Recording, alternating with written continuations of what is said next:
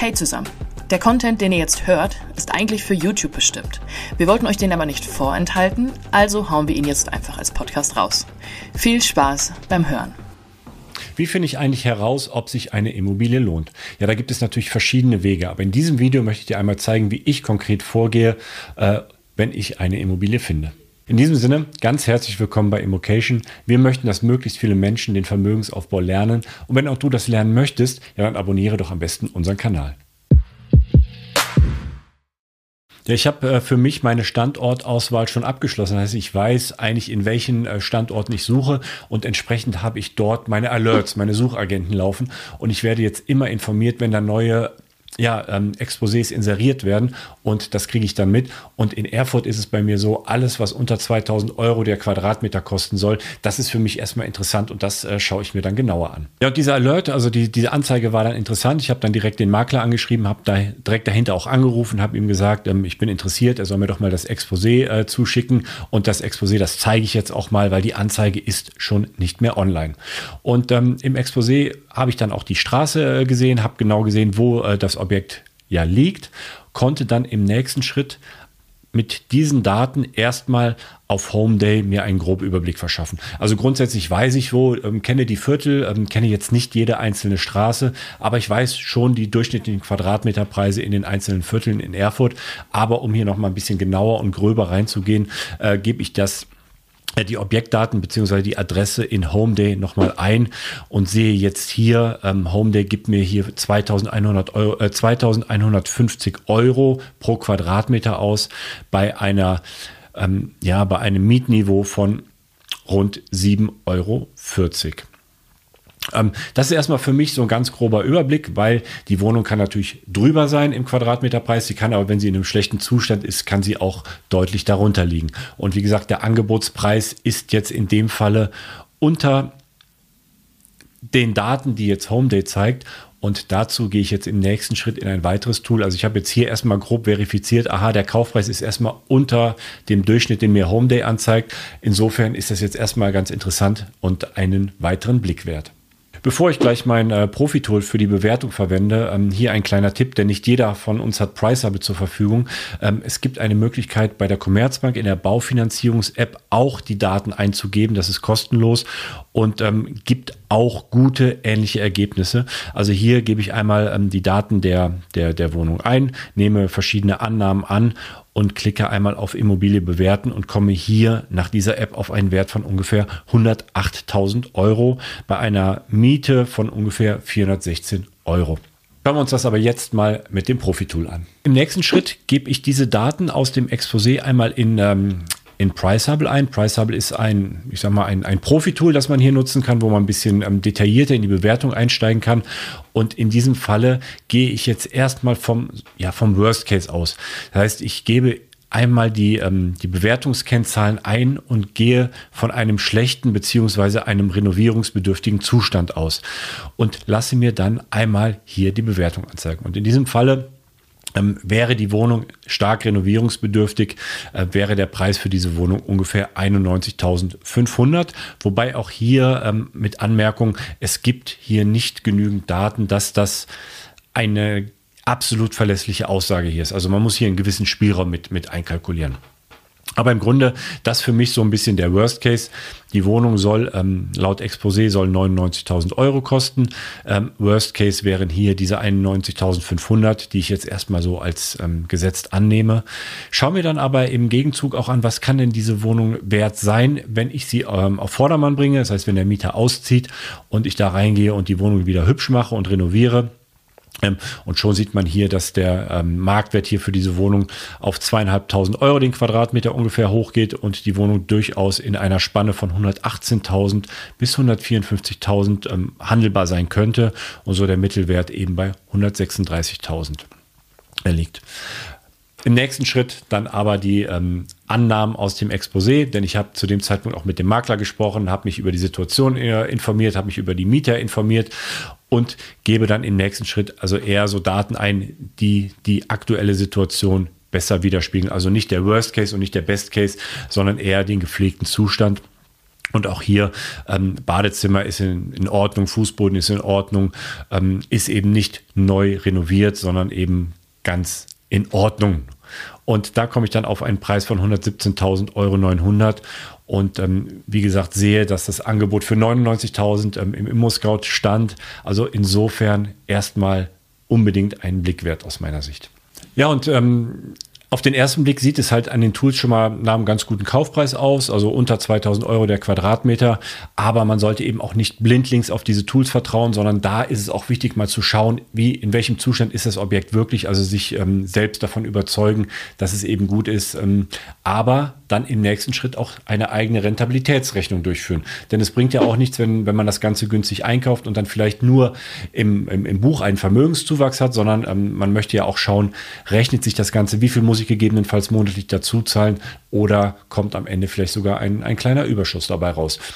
Ja, und dafür nutze ich dann unser Immocation-Kalkulationstool, um dann hier einmal eine Be Bewertung nach der Rentabilität zu machen. Und da äh, führe ich dich jetzt einfach mal kurz Schritt für Schritt durch. Ja, ich öffne das Kalkulationstool jetzt einmal in Numbers bei mir. Ich habe kein Excel drauf auf meinem Mac, ähm, deswegen ähm, sieht das hier ein bisschen, ein bisschen ähm, an einigen Stellen rubbish aus, aber im Grunde ähm, es hat, tut denselben Zweck und es geht jetzt einfach an dieser Stelle nur um die Schnellbewertung. Also, die Wohnung hat 54 Quadratmeter. Ich gebe hier in dieses Feld die 54 Quadratmeter ein. Kosten soll sie 99.000 Euro. Das ist auf den Kaufpreis gerechnet 1.833 Euro. Äh, es ist ein Makler mit im Spiel, der seine 3,57 Prozent ähm, abbekommt. Notar natürlich, Grunderwerbsteuer und so weiter, was am Ende auf äh, Nebenkosten von 11.949 Euro führt. Ähm, es sind erstmal keine Investitionen notwendig, die hier hätten ähm, eingetragen werden können und auch gegebenenfalls aktiviert werden können. Die Miete ist aktuell mit 7,40 Euro. Also eine Kaltmiete von 400 Euro auf die 54 Quadratmeter. 2% Abschreibung wird mit reingerechnet, denn das Gebäude ist von 1930, also Gebäude vor 1925 können noch mit 2,5% abgeschrieben werden, aber alles danach mit äh, 2%. Ähm, ich habe jetzt hier einen Gebäudeanteil mit 75 Prozent angenommen, also es müsste nochmal gesondert äh, kalkuliert werden. Vielleicht kommen hier auch 80 Prozent beispielsweise rein, ist relevant für die Abschreibung. Ähm, aber in diesem Falle erstmal eine Grobkalkulation, wie ich hier vorgehe. Ähm, aufgeführt werden auch das Hausgeld und davon nochmal aufgeteilt das Hausgeld, nämlich der umlagefähige Teil, umlagefähige Teil, also der Teil, der sich in den Nebenkosten des Mieters nochmal widerspiegelt, als auch der nicht umlagefähige Teil. Dazu zählen die, ähm, die Verwaltungskosten, das Bankkonto der Verwaltung. Ähm, dazu zählen aber auch Rücklagen beispielsweise. Na, und wenn man das Ganze ausfüllt, könnte man jetzt hier auch schon einen Zinssatz unterstellen. Entweder man hat Vergleichsobjekte und weiß, ähm, bei meiner Bank bekomme ich den und den Zinssatz für beispielsweise eine 100% Finanzierung oder eben einen Zinssatz für eine 80% Finanzierung. Ganz egal, wie, wie, viel man jetzt hier bereit ist, ähm, ähm, zu, sich bei der Bank zu leihen. Man kann auch ähm, die Tilgung hier unterstellen. In der Regel werden aktuell von Banken eher 3% Tilgung verlangt. Ähm, in meinem Fall habe ich einen guten Kontakt bei meiner Bank dann bekomme ich noch 2% Tilgung und hat dann letztlich hier auch das Feld für seinen Kapitaldienst und kann einfach auch ein bisschen rumspielen mit diesen Angaben. Ja, dann ähm, schauen wir uns mal zwei wichtige Sachen am Ende an, nämlich einmal den Cashflow vorsteuern und einmal den Cashflow nachsteuern, denn das sagt letztlich aus, ob du etwas dazu zahlen musst oder ob du aus dem, ja, aus dem Objekt etwas herausbekommst. Und mit den Zahlen, die ich jetzt hier eingegeben habe, unterstellt habe, also ich habe jetzt hier unterstellt eine 100% Finanzierung, ähm, die Nebenkosten trage ich selbst. Ich habe unterstellt, dass ich für diese 100% Finanzierung 1,5% Zinsen zahlen muss ähm, bei einer zweiprozentigen Tilgung.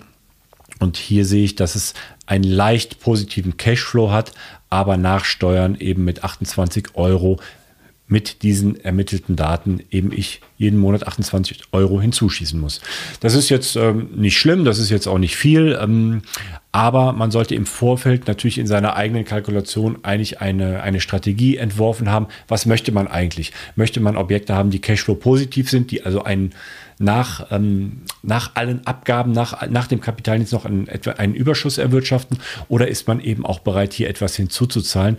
Denn man kann ja auch hier ein wenig ähm, rumspielen und sagen, man kauft auf dem aktuellen Niveau ein und die Miete ist bei äh, 7,40 Euro. Wenn man sich jetzt ähm, nochmal auf Homeday beispielsweise ähm, anschaut, was man an Miete hier nehmen könnte, nach Daten von Homeday wäre man hier so bei Ah, da ist man genau auf 47 Euro, 7,40 Euro. Also man ist hier scheinbar direkt auf der Marktmiete.